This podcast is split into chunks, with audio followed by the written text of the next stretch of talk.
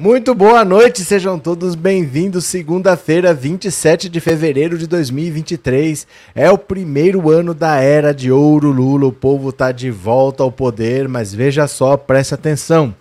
Chegou o momento.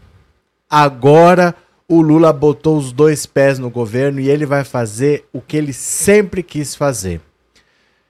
O Lula pessoas que vivem próximas do Lula, que convivem com ele, pessoas históricas do PT, fundadoras do PT, que estão há décadas ao lado de Lula, dizem que ele saiu muito diferente depois dos 580 dias sequestrado pelo Sérgio Moro lá em Curitiba. Quando Lula saiu da prisão, quando a prisão dele foi revogada e ele saiu, depois ele recuperou os direitos políticos, o Lula estava muito diferente no seguinte sentido o Lula percebeu que não adianta querer fazer um bom governo para todos. Esses ricos jamais vão gostar do governo dele, jamais vão aceitar o Lula presidente. Ele fez dois governos em que os ricos ganharam muito. A única diferença foi que todos ganharam. Então o pobre ganhou, classe média ganhou, o rico ganhou, mas isso não fez os ricos aceitarem o governo do Lula. Pelo contrário, eles dizem que o Lula é o ex-presidiário, que o Lula é um bandido, que o Lula destruiu o Brasil. E o Lula teve muito tempo para pensar e percebeu: se eu quiser fazer alguma coisa realmente para os pobres, eu tenho que ignorar essa gente. Dane-se o que eles pensam. E desde que o governo começou, o Lula está brigando com o mercado financeiro, o Lula está comprando briga com o Banco Central, está dizendo que esse negócio de meta de inflação é uma besteira, essa taxa Selic altíssima é um absurdo. Ele não está nem aí se o mercado está nervoso, se o mercado está bravo, ele não vai mais se importar com essas pessoas. Ele já percebeu que ou ele faz alguma coisa pelo pobre ou ninguém fará. Então ele vai governar para as pessoas. E chegou agora de mexer na galinha dos ovos de ouro do mercado financeiro dos ricos desse país, que é a Petrobras. Bolsonaro deixou uma bomba relógio, ele deixou várias. Mas essa é muito importante porque o governo dele estava uma catástrofe em termos econômicos estava com uma inflação altíssima, o preço dos combustíveis altíssimo, a atividade econômica muito baixa, desemprego muito alto. E aí o que, que ele fez? Ao invés de resolver os problemas, ele pensou na própria reeleição. Ele falou assim: se eu tirar o imposto da, dos combustíveis, o preço vai cair. Caindo o preço dos combustíveis, baixa o preço da baixa a inflação, a classe média não vai mais ficar revoltada comigo. Ele conseguiu reduzir boa parte da rejeição quando ele tirou o imposto dos combustíveis. O problema é, quando ele faz isso, ele tira dinheiro do governo. Porque o dinheiro, o governo tem dinheiro da arrecadação de impostos. Então ele mantém a gasolina cara. O que faz o preço para nós não ser tão alto é porque não tem imposto. E agora a bomba relógio que fica para o Lula é: se ele volta a cobrar impostos como sempre teve, o preço dispara, dispara a inflação e aí volta toda o golpismo. Aí o pessoal vai querer derrubar o Lula, porque o Lula fez subir o preço dos combustíveis, a, a inflação disparou. O Bolsonaro já deixou essa bomba relógio de propósito. Mas o Lula, que não quer mais conversa, que não quer mais agradar mercado financeiro, que não quer mais, não está preocupado com a aprovação dos ricos, vai fazer o que o Bolsonaro deveria ter feito, mas não teve coragem para fazer. Vai mexer na política de preços da Petrobras. Então ele prorrogou por dois meses a, a isenção de imposto, porque não é automático. A direção da Petrobras, como tem regras, tem leis que regem as estatais, ele indicou o Jean Paul Prats, mas ele não assumiu imediatamente. Ele levou um mês para assumir e ele assumiu, mas ele ainda não trocou a diretoria da Petrobras. Então, por dois meses, ele manteve sem imposto, para não ter essa explosão de inflação com aumento do imposto e aumento do preço final. Agora, ele se reuniu com o Haddad, se reuniu com o Jean Paul Prats e eles decidiram o seguinte: eles vão fazer por dois meses metade dos impostos. Nesses dois meses, enquanto ele está cobrando só metade do imposto, para depois cobrar tudo, é nesses dois próximos dois meses que ele vai mexer na política de preços da Petrobras e vai fazer o preço despencar. E aí, meu caro, dane-se o que o mercado financeiro pensa, dane-se o que o mercado financeiro acha, ele não está nem aí. Ele vai fazer o que ele tem que fazer e ponto final. O Lula já sabe o Lula já sabe que ele não tem como agradar todo mundo, que não é possível esse pessoal gostar do governo dele, então dane-se. Ele vai fazer o que ele acha que ele tem que fazer e ponto Ponto final. O que, que vocês acham? Vamos ler as notícias? Eu vou compartilhar a tela, vocês vêm lendo aqui comigo. Deixa eu só agradecer quem mandou aqui um super chat. Elaine, obrigado pelo super sticker de coração. Eu acho que tem mais um aqui do Ailton, obrigado pelo super sticker e obrigado por ser membro. Torne-se membro, tá? As pessoas não estão mais se tornando membros, tá diminuindo o número de membros do canal. Torne-se membro para ajudar o trabalho a continuar. Vamos ler as notícias? Vem aqui comigo que eu vou compartilhar a tela. Bora, bora, bora e foi. Olha, o risco de uma meia derrota para Haddad. Sempre o Globo querendo dizer que vai dar tudo errado no governo Lula. Mas não é isso que importa, não. Leia aqui comigo, olha. Dentro do PT é dado como certo que na reunião de hoje entre Lula, Fernando Haddad, Rui Costa e João Paulo Prats, para decidir se o governo mantém ou revoga a isenção de impostos federais sobre os combustíveis, a solução será uma reoneração parcial. Ou seja, o governo editaria uma medida provisória válida a partir de quarta-feira, determinando a volta de metade dos impostos. O restante retornaria daqui a dois meses, que é o prazo que o novo presidente da Petrobras espera já ter condições de alterar a política de preços da estatal, baseada na paridade internacional de preços do petróleo. A decisão de Lula tem que sair até amanhã, quando a atual MP caduca. Ela foi editada em janeiro e manteve a desoneração iniciada no governo Bolsonaro. Haddad, no entanto, ainda vai tentar convencer Lula da necessidade de revogar pura e simplesmente a desoneração, argumentando que o Tesouro não tem condições de continuar a abrir mão dessas receitas. Na virada do ano, Haddad perdeu essa briga. Foi sua primeira derrota no governo. Se a reoneração parcial for mesmo a solução de Lula, pode-se dizer que será uma meia derrota para o ministro. Esse nem de longe é o ponto mais importante. O ponto mais importante não é se o Haddad conseguiu cobrar, não conseguiu cobrar, se é uma meia derrota para Haddad. Esse não é o ponto importante. O ponto importante é o Lula Vai. Ih, tá travando, ó. Tá travando. Tá voltando, ó. Tá travando. Eu vou ter que sair e entrar de novo. Vocês sabem como é que é, né? Quando começa a travar. Me dá só um segundo. Só um segundo. Pera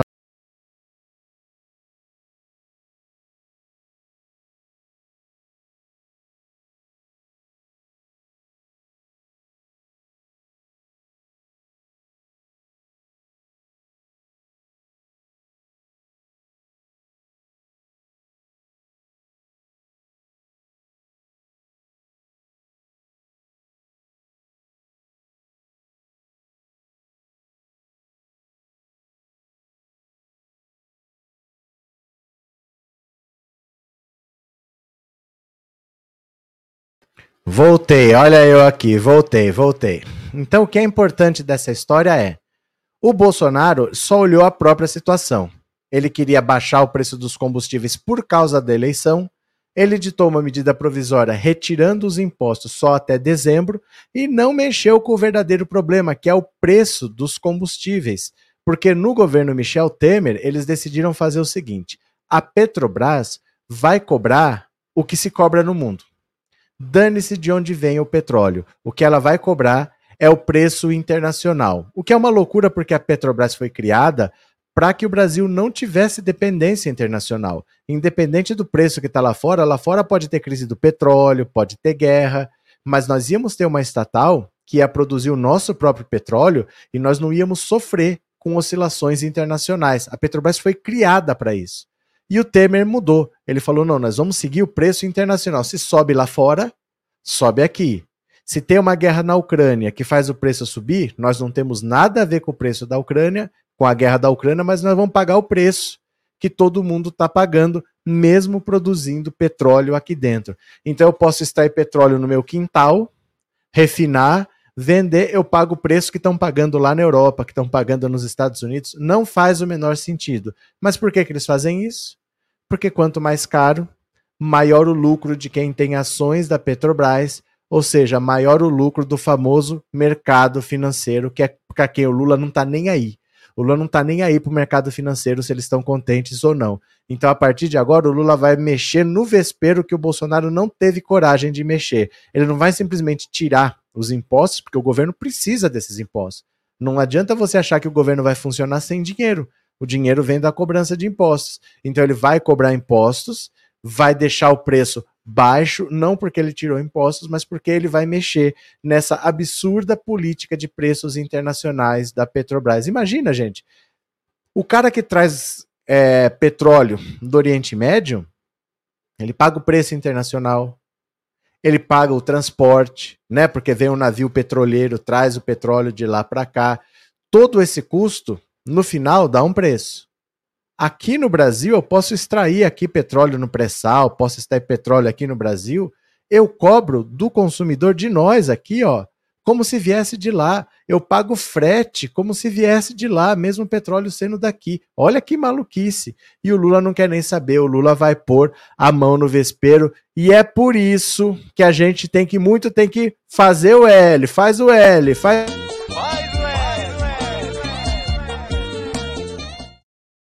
É para isso que a gente faz o L. Cadê vocês aqui? Deixa eu ver.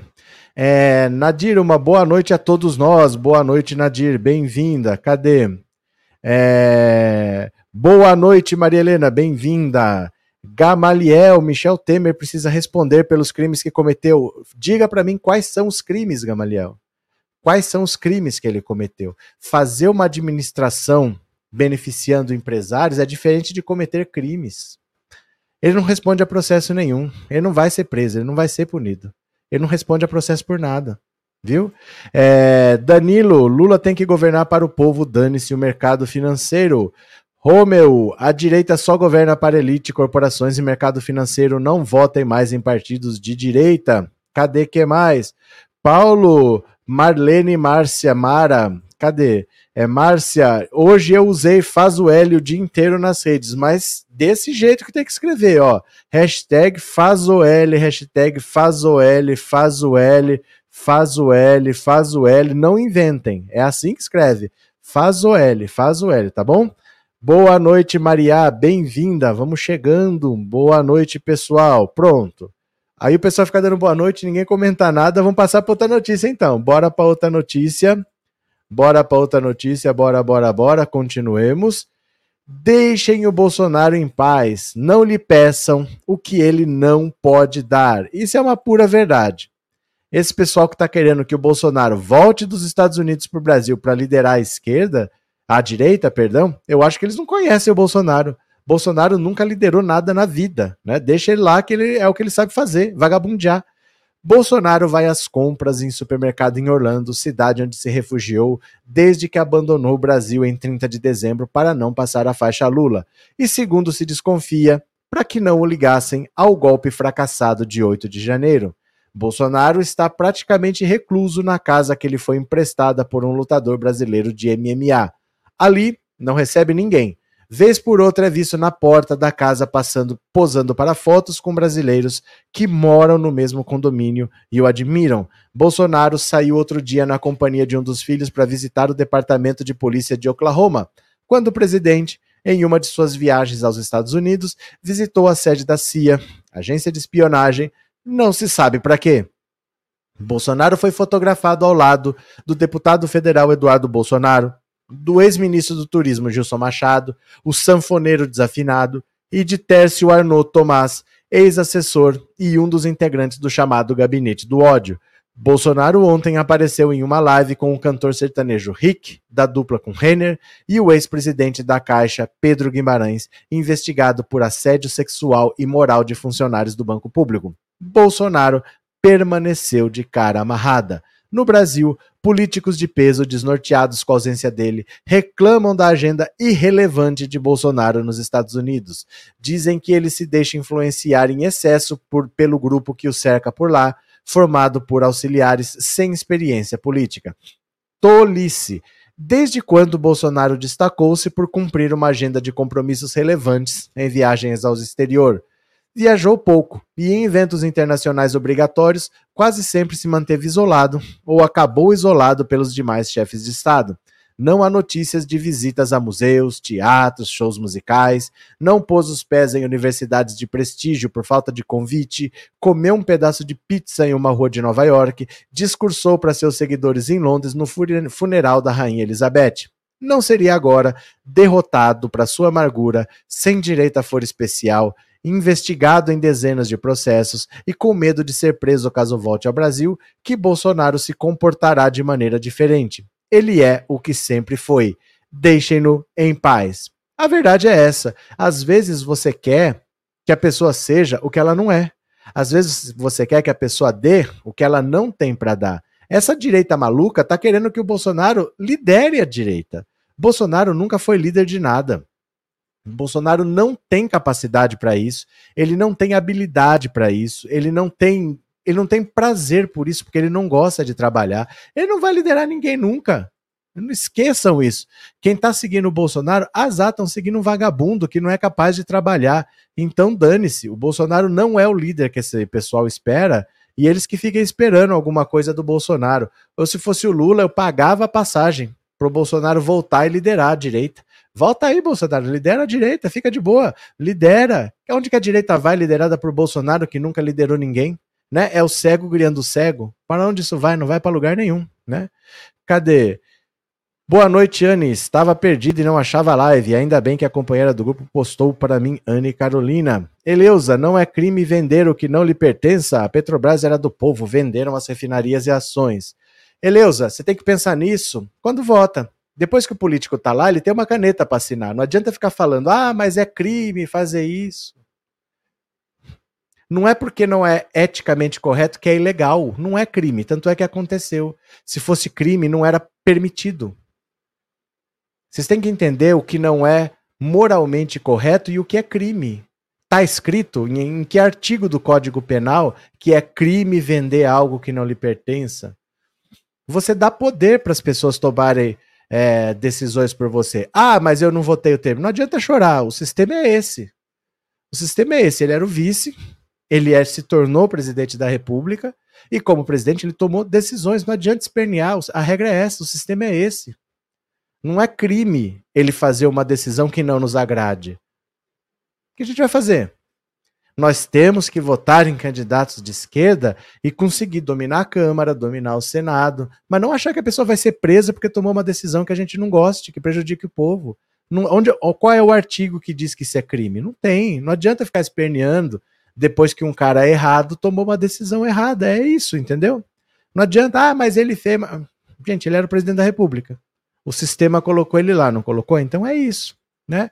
É, Gabson, a CPI que os deputados e senadores bolsonaristas estão querendo vai passar ou não? Eu não sei, tem que perguntar para o mestre José, que sabe sobre o futuro. Gente, não adianta perguntar sobre o futuro. O futuro, o tempo dirá. O que a gente sabe, eu vou falar daqui a pouco, tem, tem notícia separada aqui. Mas ninguém tem essas respostas. Vai acontecer? Não existe resposta para isso. A política é feita no dia a dia, entendeu? Surge um fato novo, muda tudo. Sai alguma coisa ali, muda tudo. Então a gente não sabe, essas coisas são feitas no dia a dia. A gente precisa saber controlar a ansiedade, porque essas respostas elas não existem, elas virão com o tempo. Mas tem notícia aqui, aguenta as pontas que a gente vai ler sobre o que está acontecendo. O que vai acontecer, o tempo dirá, entendeu? Bora, bora, bora aqui.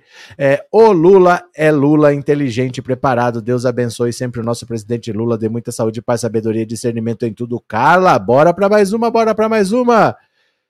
PGR pede que Anderson Torres continue preso e diz que ele não pretendia jogar fora a minuta do golpe. Olha só.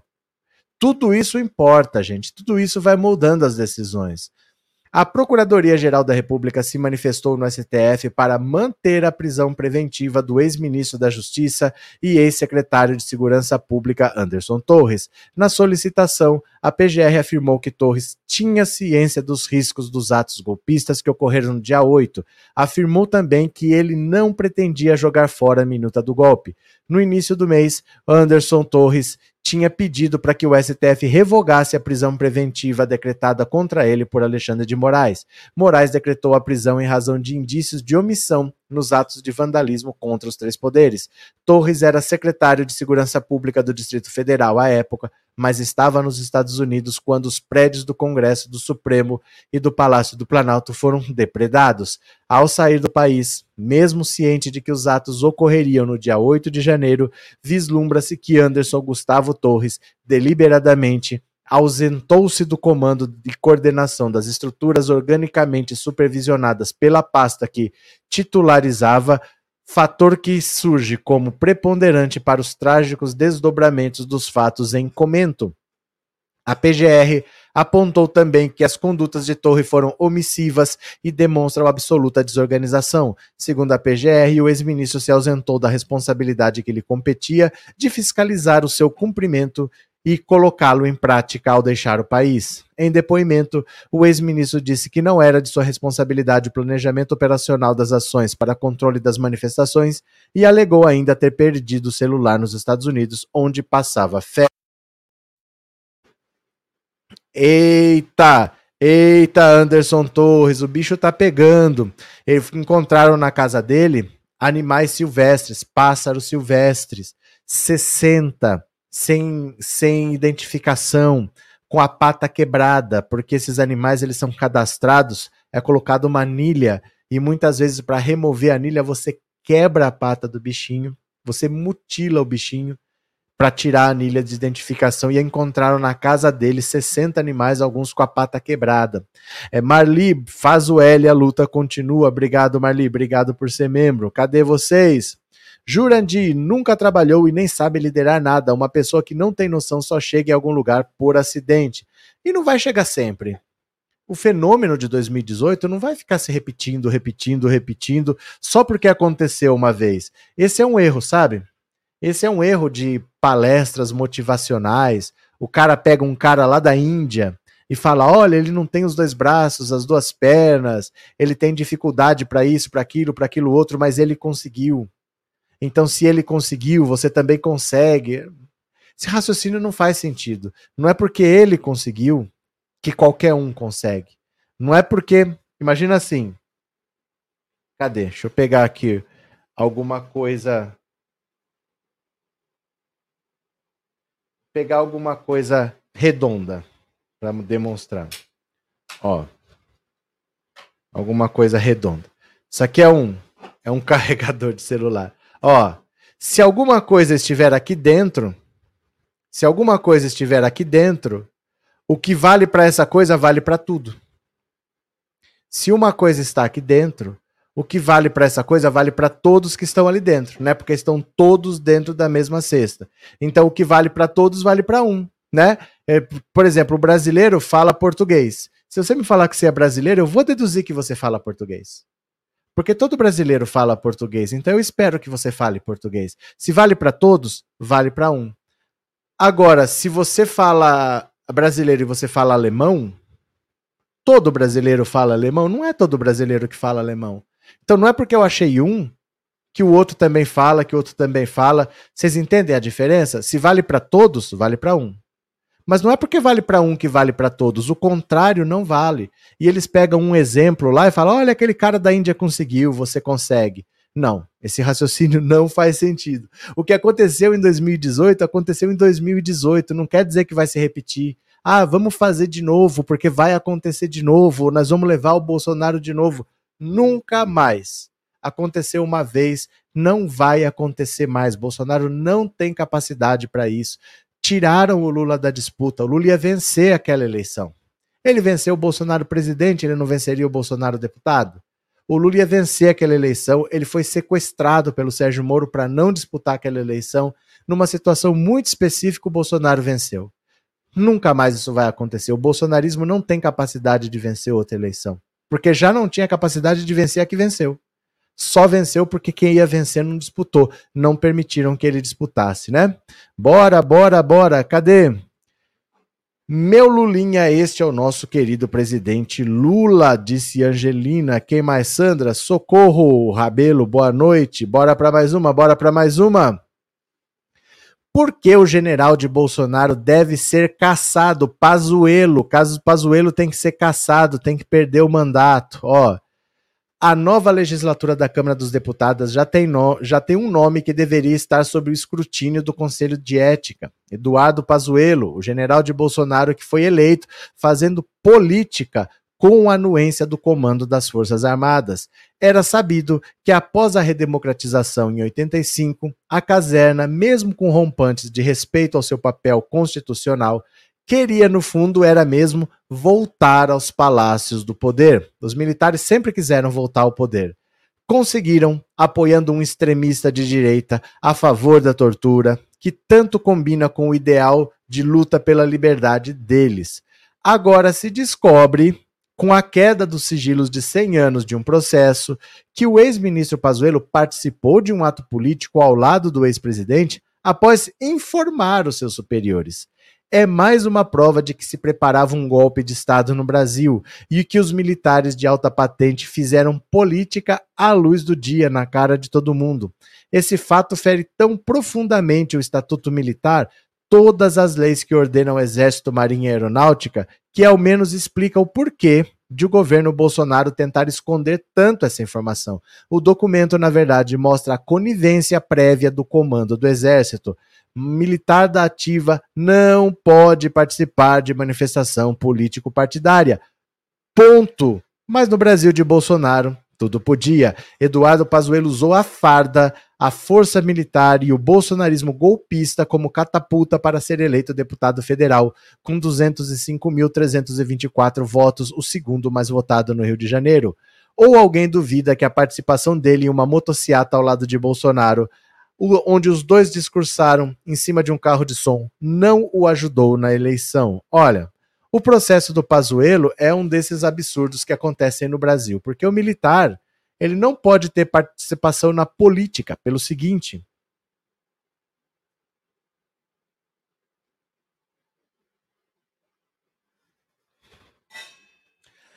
A Constituição de 88 foi feita porque nós estávamos saindo de um período militar. Durante esse período, a Constituição foi rasgada, triturada, foi desrespeitada tantas vezes que foi necessário fazer outra. Vamos fazer uma Constituição limpa, sem qualquer resquício dessa época podre da história do Brasil. E é claro que essa Constituição queria evitar um outro golpe de Estado. Então, os militares foram colocados no seu lugar. Militar não pode ter participação política. Quer ir para a política? Você pode ir, mas você tem que sair das Forças Armadas. Então, você dá baixa, você vai, você sai, deixa de ser militar, deixa, devolve seu uniforme, devolve tudo. Agora você é civil? Agora você pode ir para a política. A política não é para os militares, isso está na Constituição. E o Pazuello foi foi uma manifestação política quando ele era general da ativa. Isso é contra qualquer lei que exista nesse país. Aí o processo ficou sob sigilo e ele foi inocentado. O processo foi arquivado. Agora a gente sabe que o Pazuello disse em sua defesa que ele não foi é, ele não foi do nada. Não é assim que deu na cabeça dele. Ele avisou na véspera que ele iria ao comandante do exército. Então o chefe dele, que sabia que ele não poderia ir, tinha que ter falado: não, você não vai.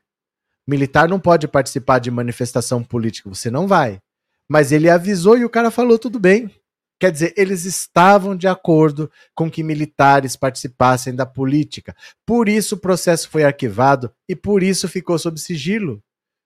Nesse país não há mais espaço para golpismo. As pessoas que quiseram um golpe nesse país, os militares que ajudaram esse pessoal acampado na frente dos quartéis, todos têm que ser punidos e o Pazuello precisa. Não vai acontecer porque a gente sabe que um deputado punir o outro é muito difícil. Ele tinha que perder esse mandato. Ele não pode ser deputado porque ele fez campanha como militar, ele participou de manifestação como militar e os militares passaram pano para tudo isso porque eles tinham sim interesse de voltar para a política, o que é proibido pela nossa Constituição. Né? José Francisco, obrigado pelo super sticker e obrigado por ser membro. Muito obrigado, José Francisco. Cadê? É, Eli Sampaio, sobre o mestre José, se fosse verdade o que ele diz, por que ele já não ganhou na loteria, entenderam? Mas é só perguntar para ele, ele tem um canal. Pergunta para ele, ele tem um canal, vai lá. Tem um Instagram.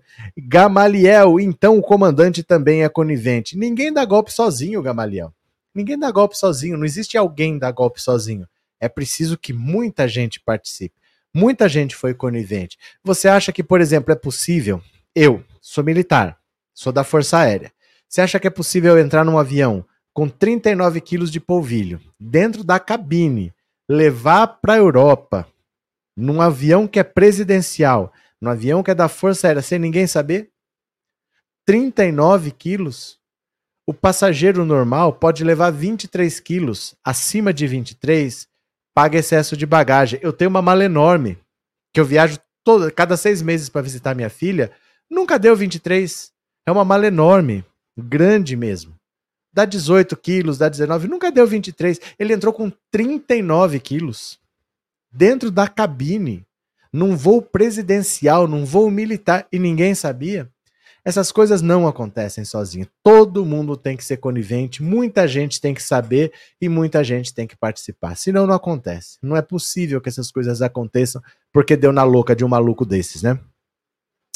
Otávio, eu acho que acabou a ética política dentro do Congresso Nacional. Otávio, o sistema político brasileiro foi feito para manter o sistema político brasileiro e para mais nada e para mais nada. A, o sistema político brasileiro não foi feito para administrar o Brasil, não foi feito para melhorar a vida do povo, não foi feito para desenvolver o Brasil. O sistema político brasileiro foi feito exclusivamente para manter o sistema político brasileiro. Essa gente, eles são descendentes, eles são herdeiros da corte, da corte do imperador.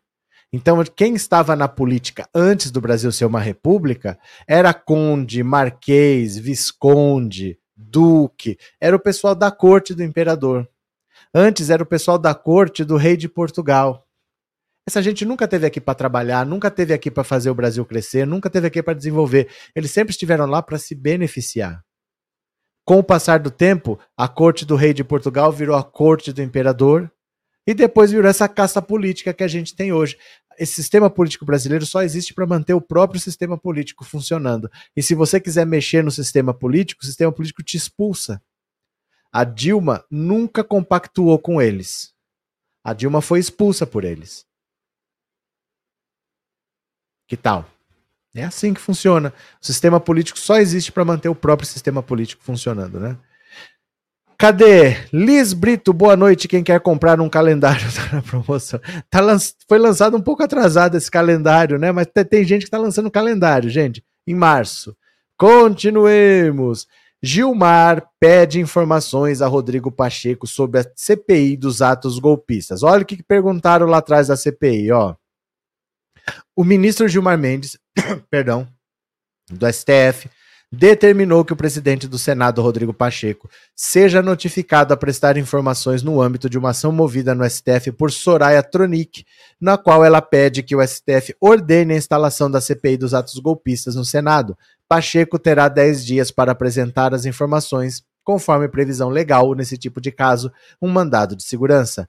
Como mostrou Veja, Soraya acionou o STF em 16 de fevereiro, acusando Pacheco de atuação política antidemocrática, omissão e resistência e interesse pessoal contra a instalação da CPI, por ainda não ter feito a leitura do requerimento de criação da CPI no plenário, ato que abre caminho para a criação da comissão de investigação.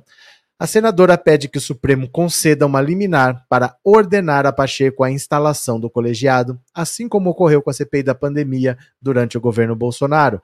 Antes de entrar com a ação no STF, Soraya Tronic vinha dizendo que ao ser reeleito presidente do Senado, Rodrigo Pacheco havia se comprometido com ela a fazer a leitura do requerimento na primeira sessão deliberativa da Casa no ano. A leitura, segundo a senadora, teria ficado para a próxima sessão, prevista para esta terça, dia 28. Nos bastidores, porém, Pacheco vem dando sinais de que pode recuar, daí o sentimento de traição da senadora. No mandado de segurança ao Supremo, Soraya Tronic cita uma entrevista dada por Pacheco, em que ele reconhece que quem fosse eleito presidente da casa teria deveria ter o compromisso de instalar a CPI. O que se vê é a omissão do presidente do Senado ao deixar de dar andamento ao requerimento de instalação da CPI através de sua leitura de forma consciente e intencional, na medida em que já expressou publicamente ao portal de notícias do próprio Senado Federal, às vésperas de sua reeleição, de que quem estivesse à frente da presidência do Senado, evidentemente terá esse compromisso de cuidar da leitura desse requerimento da CPI.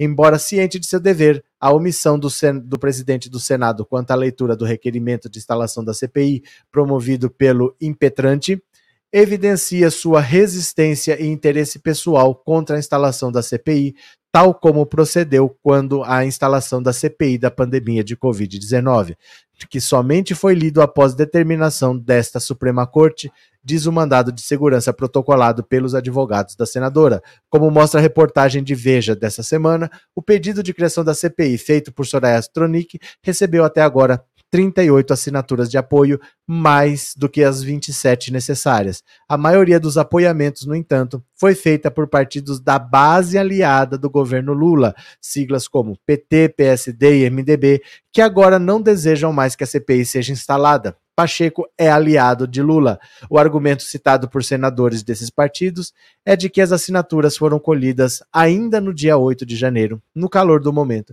e que desde então as investigações caminharam satisfatoriamente junto à Polícia Federal, à PGR e ao STF. Assim, numa, numa visão que é a mesma do Palácio do Planalto, não haveria por que se criar uma CPI. Além da busca de esvaziamento da CPI por senadores governistas, que seguem entre os 38 signatários até o momento, o requerimento de Soraya Tronic deve enfrentar outro obstáculo no Senado. Como o pedido foi elaborado e assinado pelos senadores ainda em 8 de janeiro, antes da posse da nova legislatura, em 1 de fevereiro, e ainda não foi lido e publicado, a Secretaria-Geral da Mesa do Senado entende que o requerimento não deve ser admitido. Seria necessário, assim, que a senadora reapresentasse o pedido, começando do zero novamente a busca por assinaturas de apoio a ele. Olha, o negócio é o seguinte. Todo mundo ficou revoltado quando viu o que aconteceu em Brasília, aquela depredação, aquele golpismo, aquele terrorismo. E todo mundo queria que se investigasse. Aí surgiu a ideia de uma CPI, a Soraya Tronic correu para colher assinaturas, porque quem pede a abertura da CPI é o presidente da CPI. Então, se tivesse uma CPI, ela seria a presidente e ela ia ter muita visibilidade, ia ser importante para ela. Então, na mesma hora, ela saiu colhendo assinatura e ela conseguiu um monte de assinaturas. O problema é o seguinte: quem quer fazer hoje uma CPI não é quem quer investigar é quem quer jogar a culpa no Lula e no Flávio Dino, porque são os bolsonaristas que querem a CPI. Eles querem, ó, eles praticaram os crimes, agora eles querem investigar os crimes que eles mesmos cometeram e querem jogar a culpa dos crimes que eles cometeram nas vítimas. Eles querem jogar a culpa no Lula e no Flávio Dino. Então, como está sendo investigado pela Polícia Federal, pelo STF, pela PGR, o governo está falando, não tem por que fazer CPI porque esses bolsonaristas não vão entrar para investigar nada, eles vão entrar para atrapalhar a investigação, porque os criminosos são eles. É o criminoso querendo investigar o crime que ele mesmo cometeu para jogar a culpa na vítima. Então o governo não tem mais interesse nessa CPI e muitos senadores que assinaram hoje estão na base do governo Lula e eles querem retirar as assinaturas para que não tenha mais as assinaturas. Se mesmo assim sobrar assinatura, o regimento interno da, do Senado diz o seguinte: ela colheu assinaturas no 8 de janeiro, quando teve aquilo lá. Só que os novos senadores tomaram posse no dia 1 de fevereiro. Então isso foi feito na legislatura passada. Tem senador que assinou ali que não é mais senador. Então, como é uma nova legislatura que começou em 1 de fevereiro, ela teria que recolher de novo as assinaturas e começar do zero. Então, tem o pessoal que não quer mais assinar, tem a própria mesa diretora do Senado que acha que esse pedido não serve. E o Gilmar Mendes está cobrando explicações do Rodrigo Pacheco para ele dizer se tem as assinaturas, por que você não abriu? Só que, gente, se o STF cobrar alguma coisa de mim, eu tenho que me explicar. Mas se ele cobrar alguma coisa do Rodrigo Pacheco, o Rodrigo Pacheco vai lá na sala do Gilmar Mendes eles conversam. Então não é assim que ele vai mandar uma resposta e pronto. Não, eles vão conversar. Olha, é, seu Gilmar, a situação é essa, é essa, é essa, nós estamos com um problema assim, assim, assim. Se a gente fizer isso, vai ter esse desdobramento, esse, esse, esse. Eles conversam e se acertam. Aí ele vai responder lá alguma coisa, que provavelmente é alguma coisa que ele já combinou com o Gilmar Mendes, e o Gilmar Mendes fala: não, então tá certo, tá tudo beleza. Você já me explicou por que, que você não instalou e tudo bem. Eles acham uma saída para isso. Você entendeu? Porque quando tem diálogo, eles acham uma saída é, dialogada, uma saída acordada entre os dois. Vamos ver no que vai dar. Mas hoje não há mais interesse de fazer essa CPI, porque quem está querendo investigar são os bolsonaristas. Os criminosos estão querendo investigar para jogar a culpa no Flávio Dino e no Lula, dizendo que eles são os responsáveis por tudo o que aconteceu. Né? Então vamos ver, vamos ver o que vai acontecer. É, Vini Kim, e ainda tem gente da esquerda que dá engajamento para essa tal de Soraya.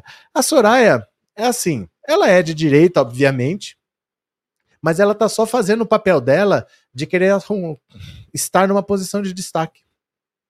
Não é ela bolsonarista que está querendo investigar. Ela está querendo estar tá numa posição de destaque. E aí ela chamou para CPI. Quem que aderiu? Os bolsonaristas.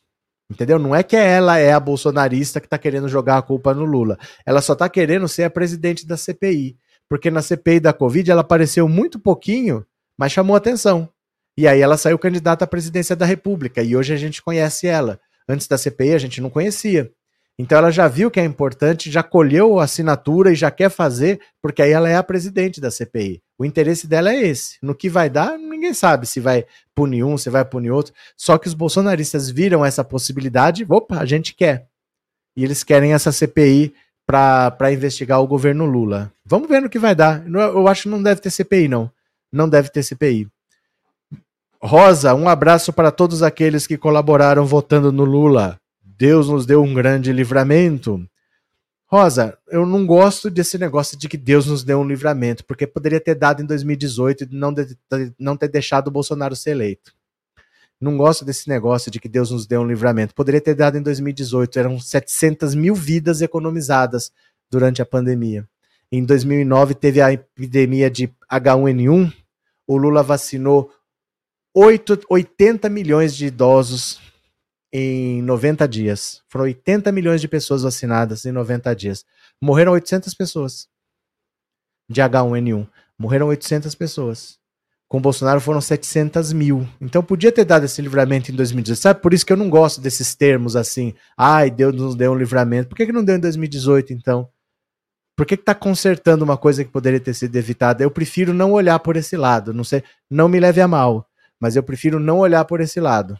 Não é uma coisa assim que eu falo, ai, Deus nos deu um livramento agora. Tava fazendo o que em 2018, meu chefe? Entendeu? É, Regina, boa noite, meu povo lindo. Faz o L, faz o L. Cadê Orlando? Valeu, companheiro. Suma com essa vovó do Satanás pra onde? O que, que aconteceu? É, Salvador Machado, obrigado por se tornar membro, viu? Obrigado pelo apoio, obrigado pela colaboração. Valeu. Cadê que mais? É, concordo, valeu Ivone, boa noite. Lelote, obrigado pelo super sticker, valeu. Continuemos, continuemos. Lula divulga nova foto oficial como presidente. Atenção, atenção, olha o Lula. O Lula tá lindo. O Lula tem nova foto oficial. Cadê o Lula? Cadê o Lula? Ah, o veinho, olha o veinho. Ai, veinho Lula. A foto oficial do presidente. Sempre tem uma foto oficial que fica lá para a galeria dos ex-presidentes quando o mandato acaba. Essa é a foto oficial do Lula, presidente da República, pela terceira vez. Olha o veinho. Cadê aqui, ó? O presidente Lula divulgou nesta segunda-feira em uma rede social a nova foto oficial como presidente da República. A imagem foi feita pelo fotógrafo oficial Ricardo Stuckert. Na foto, o presidente está no Palácio da Alvorada e usa a faixa presidencial. Lula tomou posse em 1 de janeiro e ainda não havia divulgado a foto oficial do terceiro mandato. A imagem é utilizada em prédios oficiais no Brasil e no exterior. Olha as três fotos anteriores, ó. Olha as três fotos. Eita, Laia!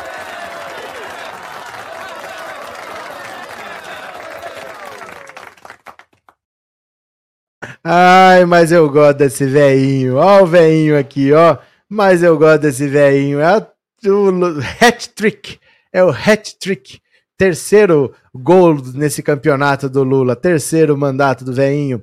A fotografia oficial costumava ficar exposta também em uma galeria localizada no térreo no Palácio do Planalto, junto com as imagens de todos os ex-presidentes da República. O espaço, contudo, foi destruído por vândalos durante os atos golpistas de 8 de janeiro e ainda não foi refeito. Olha só a foto do Lula, o terceiro mandato como presidente da República, eleito pela mão do povo, não foi um ditador que se perpetuou no poder, é alguém que ocupa a presidência da República pela terceira vez. O velho Lula já tem foto oficial, presidente da República. Faz o L, faz o L.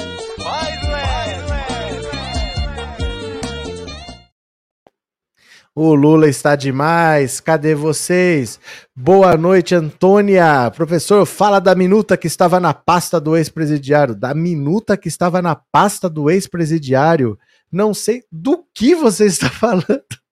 Eu acho que você não gira muito bem, mas tudo bem, é um direito de cada um, né? Francisco, ainda bem que 60 milhões de eleitores elegeram o Lula, a maior votação da história. Eu digo para vocês uma coisa assim: é, se a gente não dá o peso certo para cada coisa, a gente não consegue entender a relevância que tem, por exemplo, aquela pessoa que estava num ônibus indo votar, a Polícia Rodoviária Federal parou, não deixou o ônibus seguir, porque não queria que essa pessoa votasse, essa pessoa foi a pé. Essa pessoa foi a pé e votou. Aquele cara que trabalhava para o patrão bolsonarista, que ameaçou demitir quem não votasse no Lula, no, no Bolsonaro, o outro que falou que a mulher tinha que colocar um celular no sutiã, mas que desse um jeito de filmar o voto para mostrar em quem tinha votado se não ia demitir. Esse pessoal votou e votou com raiva no Lula. Esse pessoal deu a vitória para o Lula e desbancou esses poderosos. Sabe, a gente não pode ignorar o que essas pessoas fizeram, falando assim: ah, mas isso é um livramento. Parece que é assim que ninguém fez nada. Aí um dia caiu um pó de pirlim-pim-pim e tudo deu certo. As pessoas passaram quatro anos sendo ameaçadas por um presidente e sobreviveram e lutaram. Um presidente que disse que ia exterminar a esquerda. Aliás, eu estava vendo um vídeo hoje, eu vou ver se eu acho aqui, que é uma maravilha. A Janaína Pascoal, Pera lá, eu vou achar aqui. Me dá um segundo aí, que isso aqui vocês vão ter que ver comigo, que isso aqui é uma delícia. Quer ver? Pera lá. Pera lá. Quer ver, ó? Pera aí, eu vou achar aqui. Eu vou mostrar um vídeo para vocês da Janaína Pascoal dizendo que a esquerda nunca mais ia voltar para o poder porque ela não ia permitir. Quer ver? Vocês perderam, vocês não votam mais porque eu não vou permitir. Quer ver? Deixa eu ver onde é que tá aqui. Eu vou achar. Se eu não achar agora, eu vou achar e eu vou mostrar para vocês na live das 21 horas, porque isso aqui é o puro suco da alegria. A Janaína Pascoal quebrando a cara. Eu não sei onde é que tá. Eu vou, eu prometo que eu mostro para vocês. Aquela histérica gritando. Quer ver, ó? Eu acho que eu sei onde é que tá. Pera lá, pera lá. Eu, eu quero que vocês vejam isso aqui. Quer ver, ó? Quer ver? Vou achar aqui. Pera, isso aqui a gente merece. Achei. Achei. Pera lá que eu vou. Pera lá. Ó, pera lá. Pera lá. Vou mostrar para vocês agora. Aguenta as pontas. Eu quero que vocês vejam isso aqui de qualquer jeito. Quer ver?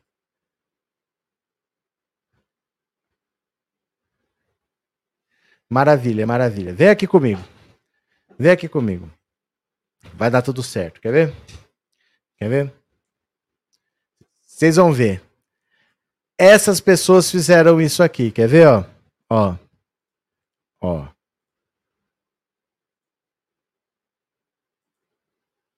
Olha.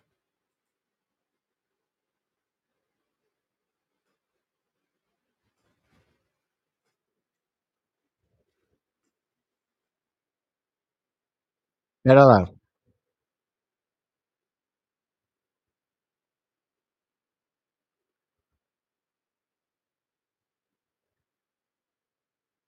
Pode ser de esquerda! Negro é, tem que ser livre! Mulher pode ser de direita, pode ser de esquerda, tem que ser livre! Vocês não vão mais deixar as pessoas cativas! Acabou a ditadura de vocês! Vocês não aguentam ver um negro livre! Vocês não aguentam um negro livre! É isso!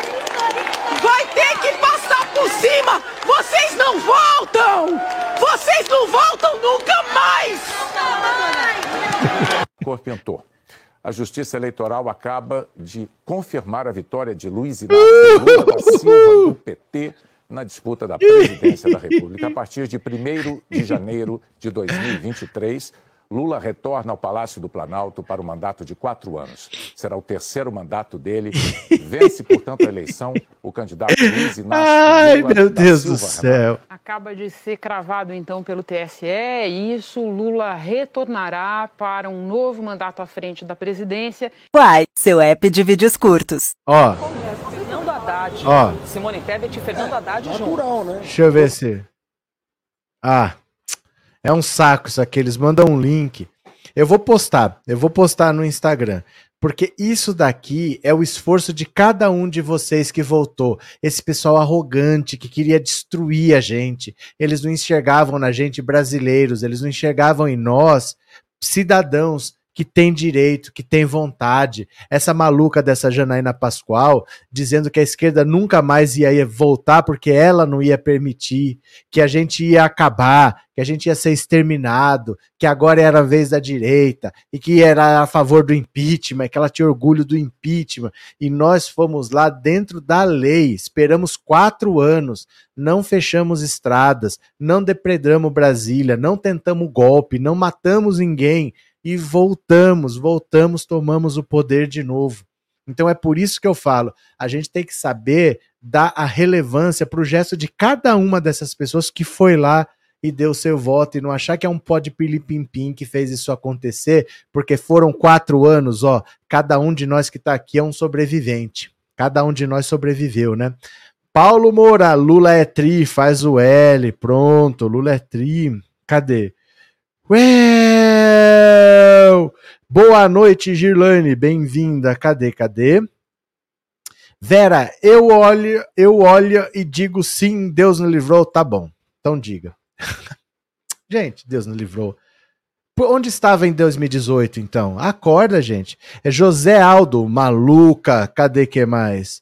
É, caraca, não deram o cardeal, o a cardeal, eu sei que você tá falando o remedinho para dona Janaína Pascoal, né?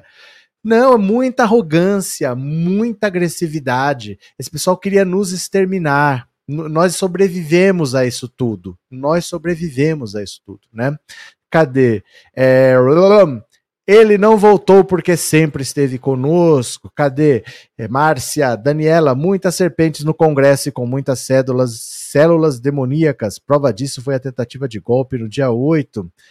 Demetrios Lula venceu o povo votando na garra e na raça. Parabéns a quem fez o L. Sandra e o candidato padre falou na cara do Lula que ele não ia ganhar. E o Edir Macedo? E o Edir Macedo, que era uma luta do bem contra o mal. E agora nós vamos ver quem é o Deus verdadeiro, se é o Deus da direita ou o Deus da esquerda. Depois estava falando que ia orar pelo Lula, né? É isso aí. Regina, obrigado pelo super sticker, viu? Obrigado. Cadê? Doida de pedra está sendo rejeitada na universidade. Cadê?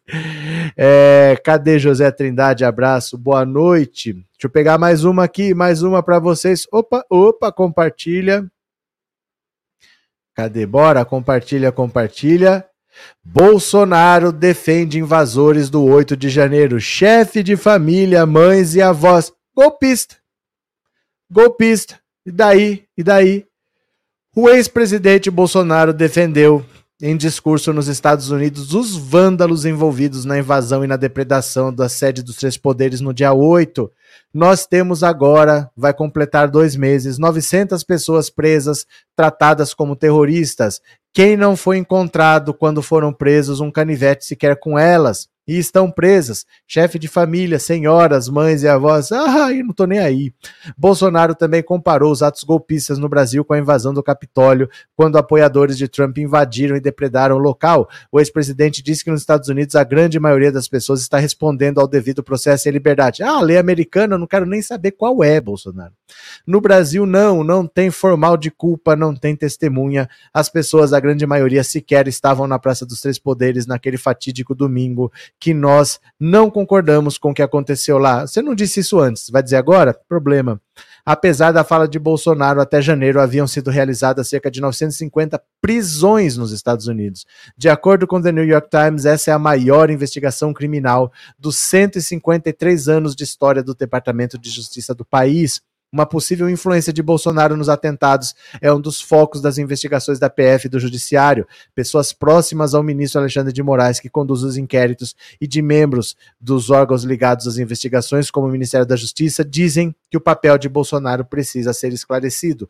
Moraes incluiu Bolsonaro no inquérito sobre a autoria dos atos golpistas, depois que um vídeo questionando o resultado da eleição foi postado e apagado das redes do presidente. A PGR já enviou uma série de denúncias ao STF. Apesar das investigações ainda em curso no âmbito da PF, mais de 600 pedidos de abertura de ação penal foram formalizados nas últimas semanas, a maioria contra pessoas presas no acampamento montado por apoiadores de Bolsonaro em frente ao quartel-general do Exército em Brasília.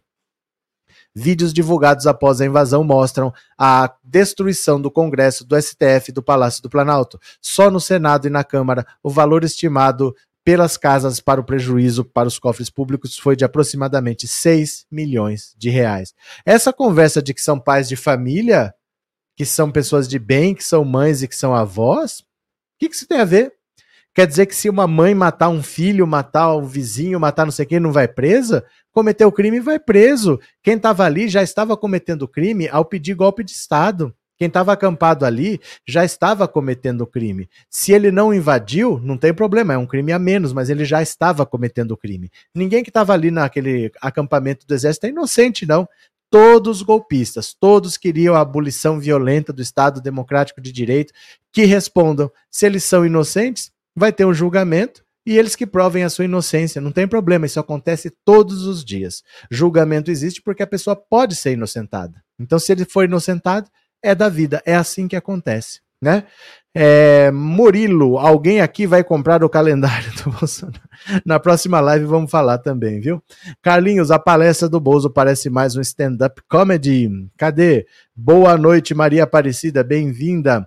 É, Flávia, o Bolsonaro falando me lembra uma conversa de ontem, porque são brancos, não devem estar presos. Sim, é isso. É esse privilégio, né, da, da, da Suzane von Richthofen, que tem fã que faz vaquinha para dar iPhone para ela. É uma maravilha, né? Verinha, não tinha bomba nem canivete, mas tinha um monte de caminhão quebrando tudo. Eita, povo feio. Cadê? Murilo, calendário de Bolsonaro 2023, ninguém merece. Cadê? Paulo Moura, PGR, quem te viu, quem te vê, faz o L. Cadê? É, se Deus quiser, Lula vai abaixar a gasolina. Vai abaixar. Alternativa Rock. Então, se um traficante for pai de família, não vai ser preso? Pela cabeça deles, não. Pela cabeça deles, não. Ele defendeu o Adriano também, o Adriano da Nóbrega defendeu lá em Brasília, né? É, Murilo, no mês passado, apareceu o Carluxo vestido de noiva. Pedro, boa noite, boa noite, Pedro. Meu povo, eu vou parando por aqui pelo seguinte: vamos assistir um vídeo lá no canal da Cubana? Vamos lá, ele vai aparecer na tela para vocês. Eu vou assistir junto, a gente assiste, eu não sei sobre o que que é. Eu vi que o tema foi doutrinação em Cuba. O que será que é? Tá começando agora, vocês ficam paradinhos aí, que você vai ser direcionado para lá. É um vídeo curto de 10 minutos, eu não assisti, eu não sei como é que é, eu quero assistir. Eu vou assistir junto com vocês. Vamos para lá? Vamos para lá? Eu vou encerrar aqui, depois a gente volta às 21 horas. Pode ser? Pode ser? Bora, bora, vamos assistir o vídeo, vamos assistir junto. Vamos lá, vamos lá, vamos lá.